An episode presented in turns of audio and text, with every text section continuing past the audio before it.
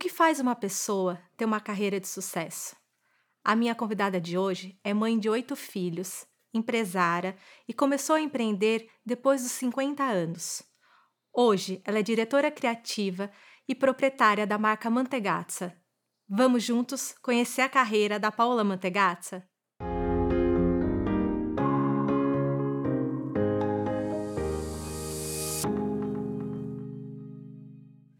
Olá, Paola. Seja bem-vinda ao Carreira e Você.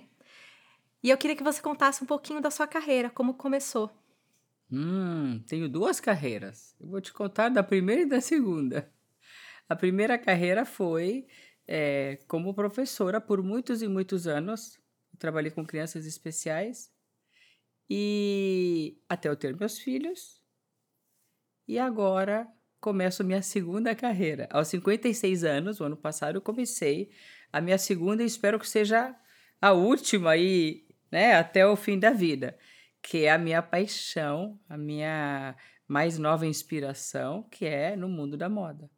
Então, de professora para estilista, eu cheguei aqui.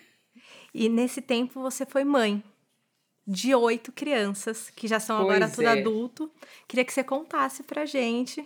É, aí vai vão muitas e muitas horas, mas eu vou fazer um breve resumo. Entre Vamos uma lá. carreira e outra, eu tive oito filhos. Não todos biológicos, tive metade biológicos, metade adotivos.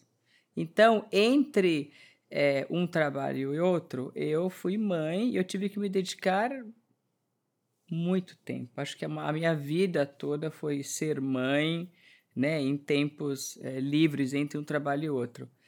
E mas deu para conciliar tudo, deu para juntar, deu para criar oito filhos bem criados, oito bons seres humanos e, e hoje eu acho que eu cheguei no, no equilíbrio, né, de ser avó, na tranquilidade de poder curtir os meus filhos de uma outra forma, né, e não na criação, naquele desespero de trocar da fraldas, fazer é. a educação, de escola, de reuniões de escola.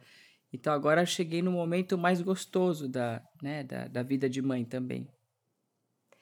E você começou a empreender com 50, depois dos 50 anos. Como é que foi para você, porque você estava como mãe, como vó, e você resolveu empreender. Conta um pouquinho dessa história pra gente. Pois é. Sabe, Eli, eu tava, eu tava eu tava pensando esses dias como a mulher aos 56 anos chega num momento da vida que que ou ela se conforma, ou ela vive no conformismo de ah, já estou mais velha, já engordei, meus filhos são grandes, estão casando, estão saindo de casa, né? Ou se a pessoa é casada, o marido já não tem mais aquela, né? Não é mais aquele relacionamento de paixão, é mais um, um companheiro. Então você ou você se conforma, né, com a vida de uma mulher de 56 anos que não vê muita e não vê o futuro com muita alegria. Claro, tem a alegria de ser avó, tem a alegria, né, de, de de, da, da, das, das coisas importantes da vida, mas ela não se vê mais com, com um papel importante, uhum. né? E aos 56 anos, ou eu vivia essa, esse conformismo, essa, essa mesmice do dia a dia, sem me ver né, muito feliz daqui a 10 anos, por exemplo, ou eu usava né, de um momento de, de fragilidade, de, eu passei por um divórcio, então era, foi um momento assim que era tudo ou nada. Ou eu, meus filhos saíram de casa, eu passei a ser solteira, né, ou divorciada, e eu ficava em casa, né, é, sei lá, fazendo bolo, comendo brigadeiros e coisas, né, ou eu usava essa, esse momento de fragilidade, de questionamentos, para fazer disso né, a limonada, para fazer disso a, a, força que eu precisava para para construir alguma coisa, uhum. para começar tudo o que eu não pude fazer quando os filhos eram pequenos. Tem muita coisa que, por mais que você queira seguir uma carreira, eu escolhi a carreira de ser mãe como principal da minha vida. E de oito filhos, é difícil você né? Ter muitas outras atividades. Mas agora, com 56, o ano passado, eu decidi, é, sim, seguir a carreira que eu sempre sonhei e que eu sabia que eu tinha força, personalidade, né? Eu sou uma pessoa bem determinada. Eu sou meio que um trator às vezes, né? Eu entendi que eu tinha que mudar o, a trajetória, né? O meu futuro, porque do jeito que estava ia ser monótono.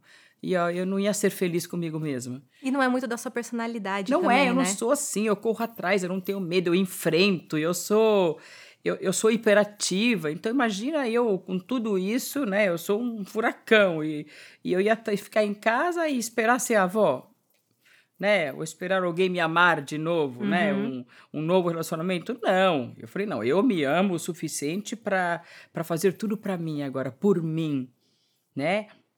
Meus filhos grandes e eu decidi empreender. E, e o mais curioso é que hoje os jovens são muito rápidos, eles saem da faculdade com 20 e poucos anos prontos para empreender. Então, uma empreendedora hoje tem 30 anos, tem 25 anos.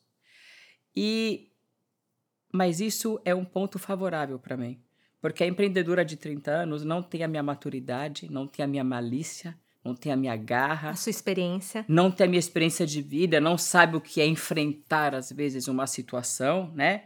Existe um, assim, é engraçado, eu tenho várias filhas mulheres. Algumas são novas, empreendedoras já. Mas no momento de enfrentar uma situação, ou elas ficam acanhadas, ou ficam um pouco agressivas demais, querem se colocar numa posição de muito adultas, que também não é legal, e não dão credibilidade né, ao outro. Então é, é assim, é, é gostoso saber que aos 56 a gente tem muito mais. Aliás, tem tudo que precisa para empreender. Tudo.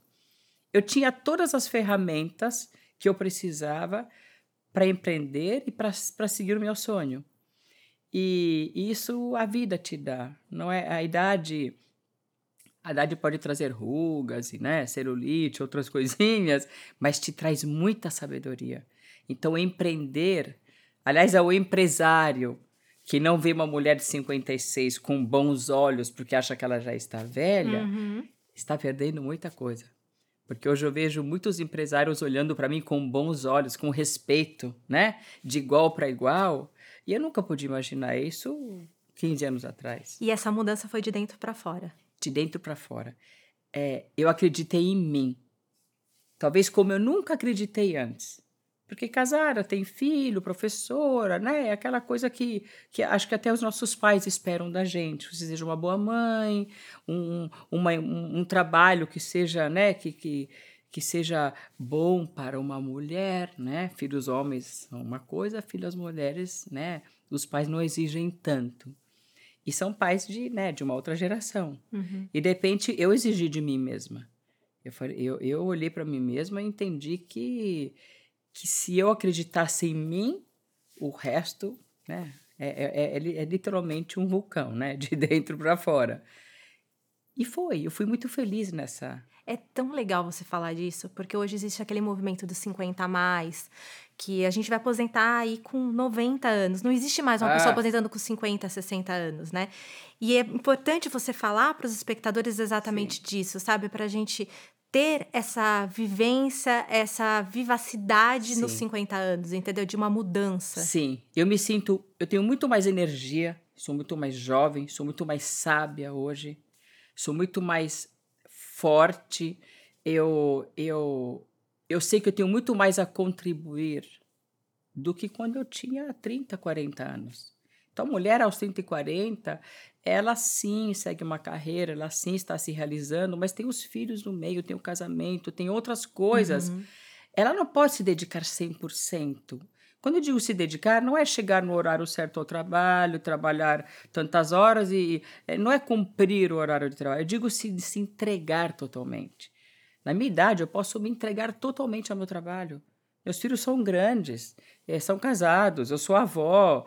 eh, eu eu não tenho ninguém me esperando em casa, né, marcando hora. Uhum. Então eu posso muito bem me dedicar e muitas mulheres podem se dedicar. Então essa essa bobagem, desculpa eu falar, mas é uma bobagem de ver a mulher de 50 e mais, né, como velha ou Uhum. ultrapassada. É um erro, é um enorme erro. Aliás, eu, eu, eu tenho vontade de rir quando, quando eu ouço isso, porque eu estou muito mais preparada hoje e, como muitas outras mulheres, muito mais preparada do que antes. Como é para você mudar? A mudança para você? Como que você enxerga isso na sua vida? A mudança foi, é, não é um processo fácil, porque você, quando entende que você, para seguir o seu objetivo, para você se realizar profissionalmente como mulher, para você se preparar, existem mudanças que, que, que são decorrentes disso, que são consequências disso.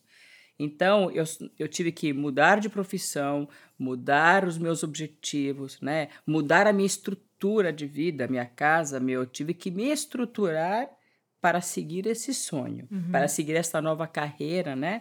Para empreender aos 56. Então, houve, são muitas mudanças de uma vez. Mas é engraçado que quando você para e pensa em tudo que envolve essa mudança, você entra em pânico. Mas no fim, você percebe que foi muito mais simples, foi muito mais calmo, né, do que do que pode parecer. Eu imagino uma mulher em casa, né, assistindo essa conversa e, e, pensando, nossa, começar tudo de novo, quantas coisas vou ter que mudar na minha vida. É muito mais simples do que. É, ela tem que mudar dentro. Uma vez dentro, a mudança, né? A chavinha virou dentro e você acredita que você merece essa chance. E outra coisa, com 56, você, a gente não vai viver mais 56 com a mesma jovialidade, nem sei se eu vou viver mais 56, provavelmente não. Então, eu tenho menos tempo. E esse menos tempo tem que ser de uma qualidade muito superior, muito mais bem pensada. Eu não posso mais perder tempo. E quando eu digo perder tempo, às vezes uma amiga convida, não sei, ah, amiga querida, vamos sair para jantar. Se eu não estou com vontade naquele momento, eu digo não. Ah, mas por quê? Eu não estou com vontade. Eu não faço mais coisas, eu não perco mais tempo quando eu realmente não tenho vontade. Então, o meu tempo é muito, é, é muito bem aproveitado.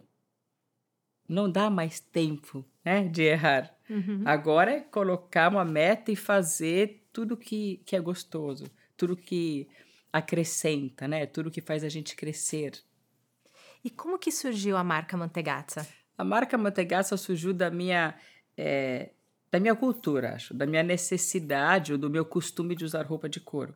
Eu venho de uma cultura onde é, as pessoas valorizam o que compram, valorizam no sentido de até um país que viveu a guerra, que, que, que pós-guerra você entende o valor que tem aquele pouco que você conseguiu guardar. Isso passa de geração em geração. Então eu não vivi a guerra, mas meus avós passaram para os meus pais, que passaram para a gente essa cultura. Então é, diferente dos Estados Unidos e do Brasil, onde existe um consumismo muito maior, você compra uma roupa que está na moda, que também não é um grande investimento, e o ano que vem, se não estiver mais na moda, tudo bem, você compra outra de outra cor. Mas na Itália existe uma cultura um pouco diferente. Você faz um investimento e você compra roupas que você é, possa usar, que sejam atemporais e que você use por muitos anos. Então você é, compra uma roupa de couro, porque você sabe que o couro vai durar muito, você não vai ficar pondo na máquina de lavar, porque não é assim que se limpa o couro, e ele vai te servir sempre. O máximo que você faz para estar na moda é comprar uma camisa, um, um acessório, mas a roupa, a base da sua roupa tem que ser sempre um investimento. Tanto que eu chamo da minha cliente de investidora, não de cliente. Porque realmente é um produto caro, mas é um produto que tem uma qualidade né, que não dá nem para questionar. É, então começou dessa minha necessidade e desse meu entendimento, né, que a roupa é um investimento, e o couro é, é, é, é difícil para quem não usa couro todo dia explicar a sensação, né, de ter o couro na pele. É, é uma sensação de liberdade. Você é como se fosse pele na pele, né? É, é, diferente de um tecido que você sente ele raspando, você tem uma sensação diferente usando tecidos. A seda ela é macia, ela movimenta, mas o couro ele gruda em você. Uhum. Então é como se você estivesse nua, porém vestida, né? Uhum. É, então eu sempre usei por, por gostar mesmo, por ter essa paixão pelo, pela matéria-prima. E aqui no Brasil eu não achava, achava jaqueta preta no inverno, a legging preta no inverno, mas nunca saía disso. Eu não entendia como que as mulheres aqui não usam roupa de couro, se é uma roupa tão glamurosa.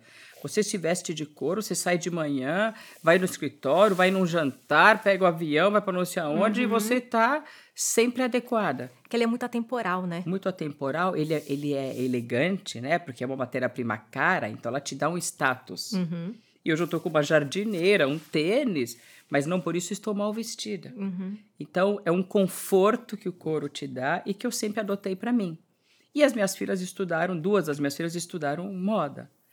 E elas ficavam insistindo: mãe, você tem que fazer alguma coisa, você tem que ajudar a gente, porque a gente vai poder cuidar disso, você tem que criar alguma coisa pra gente. Mas tem... eu falei: tá, por que vocês não criam? Não, mas é quem tem o gosto, o jeito é você. A gente não tem isso que você tem. E aí, na pandemia, elas, ficamos em casa muito tempo, e elas me convenceram a aproveitar o tempo que estávamos ali em casa, 24 horas na pandemia, para tentar fazer um estudo né, sobre esse possível projeto. Tá.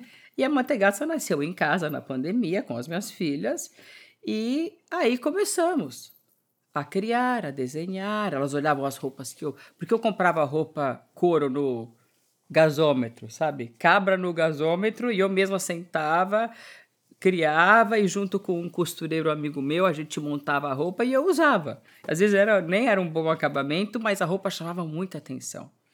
Então minhas filhas insistiram que eu trouxesse tudo isso que eu sempre né, fiz para mim para outras mulheres.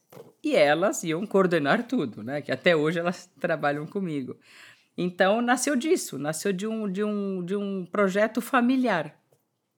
E você é diretora criativa da marca? Sou diretora criativa, eu sou acho que meio que a mãezona da marca. Porque, claro que eu sou diretora criativa, porque tudo isso nasceu de uma criatividade minha, então eu contribuo né, com a criação de tudo.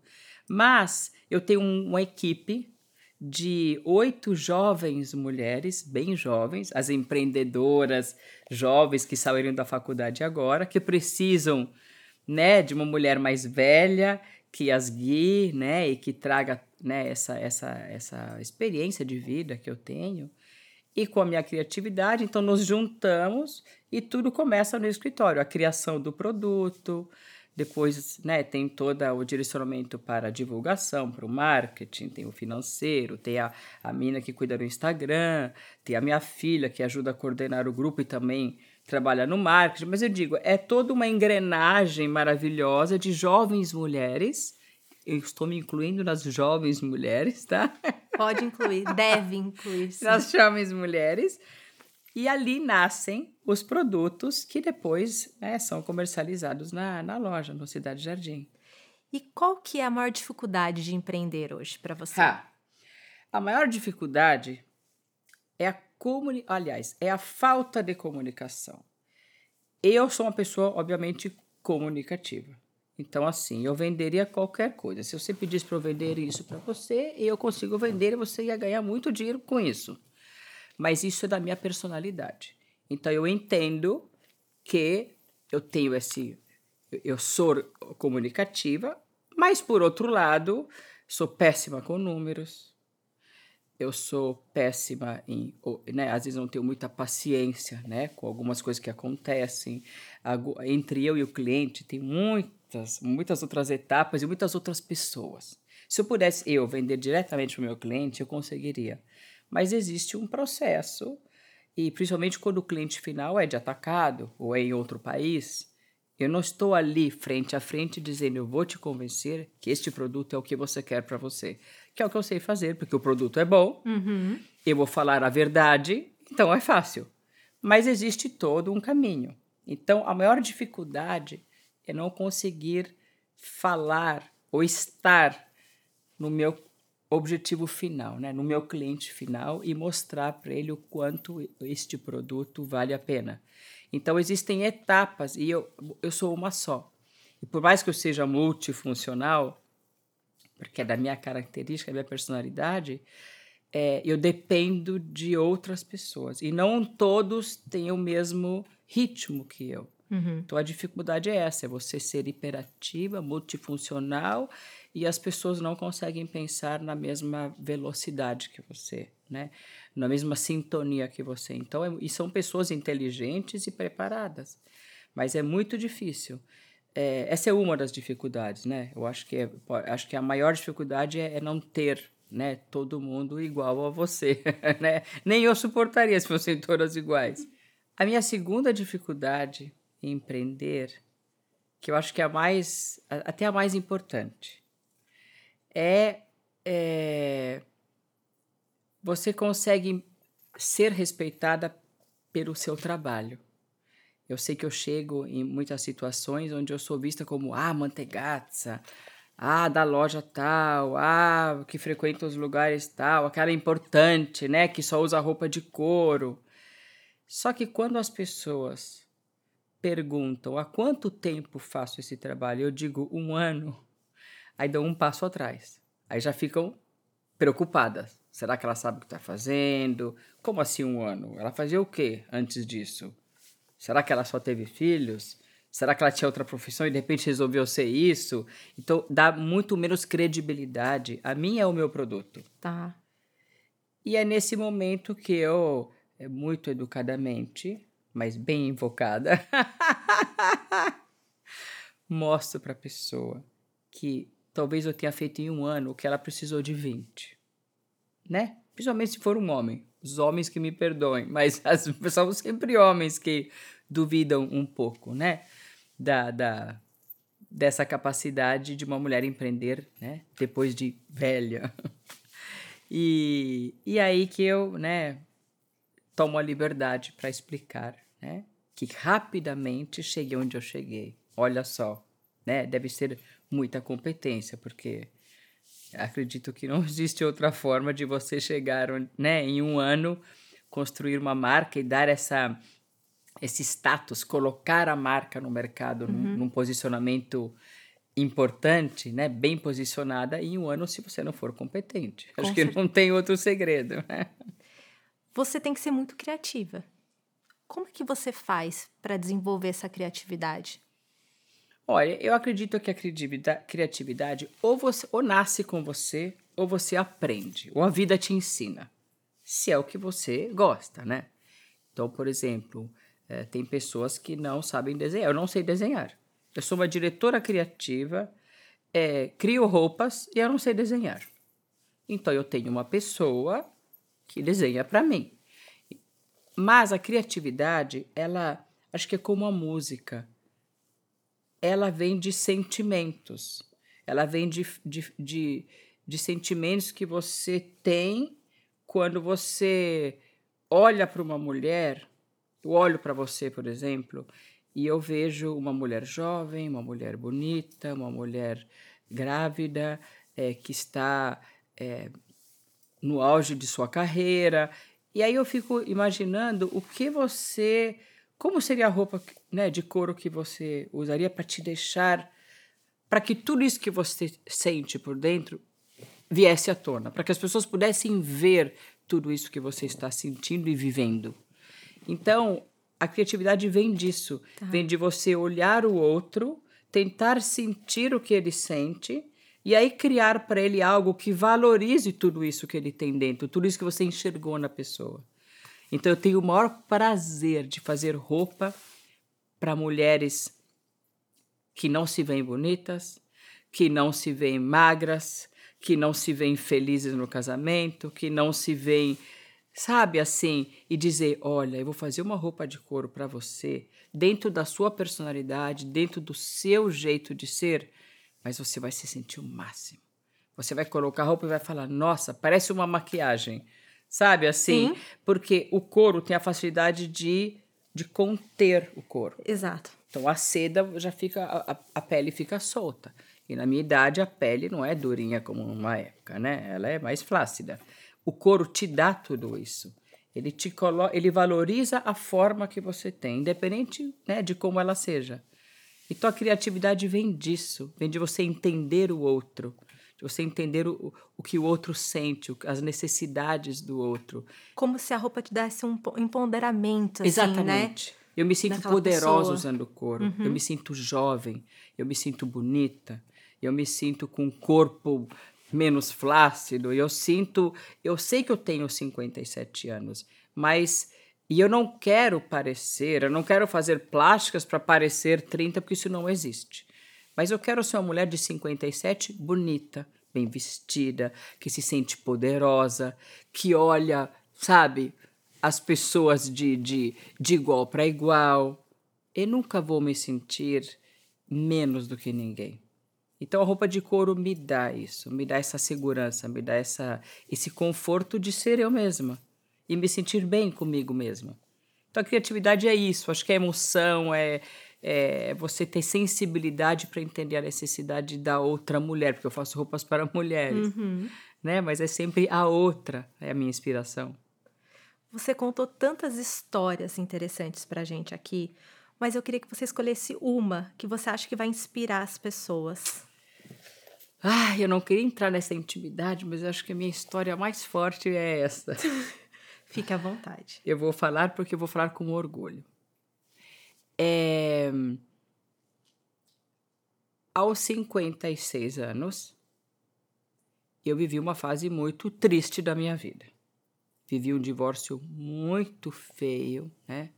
Muito é, triste, muito agressivo, muito horrível, onde eu me senti frágil e, e, e quase que vendo a vida assim, não com, com bons olhos. Eu falava, ai, que bom que eu tenho meus filhos, porque eu sou mãe, mas todo o resto não, não, não me inspira. Não consigo me olhar daqui a cinco anos e me ver feliz. É... Mas, como esse divórcio partiu de mim, né, de uma vontade minha de ser feliz, eu usei essa tristeza ou esse momento para dizer, pra, como força para eu ser tudo que eu me sinto hoje. Então, é, é uma história triste que virou a história mais feliz da minha vida. É, o que eu quero dizer é que, é, não, acho que é até uma mensagem, é dizer, puxa, a vida pode ser tão linda. Posso falar olhando para lá, né? Tão linda, tão, é, tão surpreendente. E essas, esses momentos, eu conheci muitas pessoas que viveram momentos tristes, ou de doenças, ou de situações tristes, que fizeram disso a tal da limonada, né? Do limão à limonada, que fizeram disso a força para se tornarem as mais. Hoje eu sou a pessoa mais feliz do mundo e eu nunca estive tão feliz na minha vida. Eu nunca imaginei que depois de tanta tristeza pudesse vir tanta alegria. Então é mais, eu, eu fiz questão de falar da minha vida pessoal, apesar de eu não ter prog me programado para isso, porque é o maior exemplo que eu posso dar, uhum. né? É a história mais forte, mais verdadeira.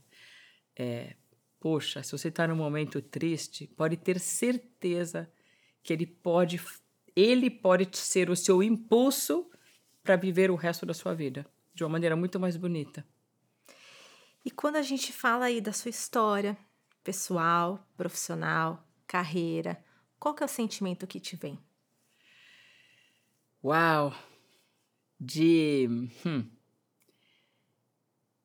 de força, de mulher, de poder, de de fé, tenho muita fé, me vem. Nossa, eu fico chocada de ver quantas coisas aconteceram que me trouxeram até aqui.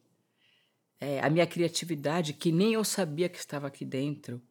Então, de, de, de uma mulher nasceu outra, e dessa outra nasceu outra, e nasceu outra. E eu sempre, eu sempre acreditei que eu não sou mais o que eu era ontem quando, à noite, quando eu fui dormir.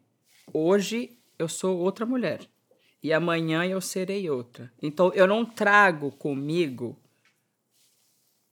o meu passado, a minha história, o, os meus gostos, as minhas, os meus pensamentos. Eu, o que eu fui já foi. E amanhã, hoje eu sou esta Paola que você né, tem aqui, é, e amanhã eu vou ser outra, aqui nascer amanhã. Então acho que né, é, essa evolução toda me, me trouxe aqui. Paola, obrigada, tá? É, obrigada. Obrigada pela entrevista. Obrigada por ter contado a sua história, por ter aberto pra gente tudo Sim. isso, por ter inspirado as carreiras das pessoas. Sim. Muito A obrigada. carreira é, é hoje é a parte mais importante da minha vida. A minha carreira é a minha vida. E eu espero que seja a inspiração para muitas mulheres. Será. Obrigada pela oportunidade de eu ter falado tudo. Obrigada. Obrigada, Lia.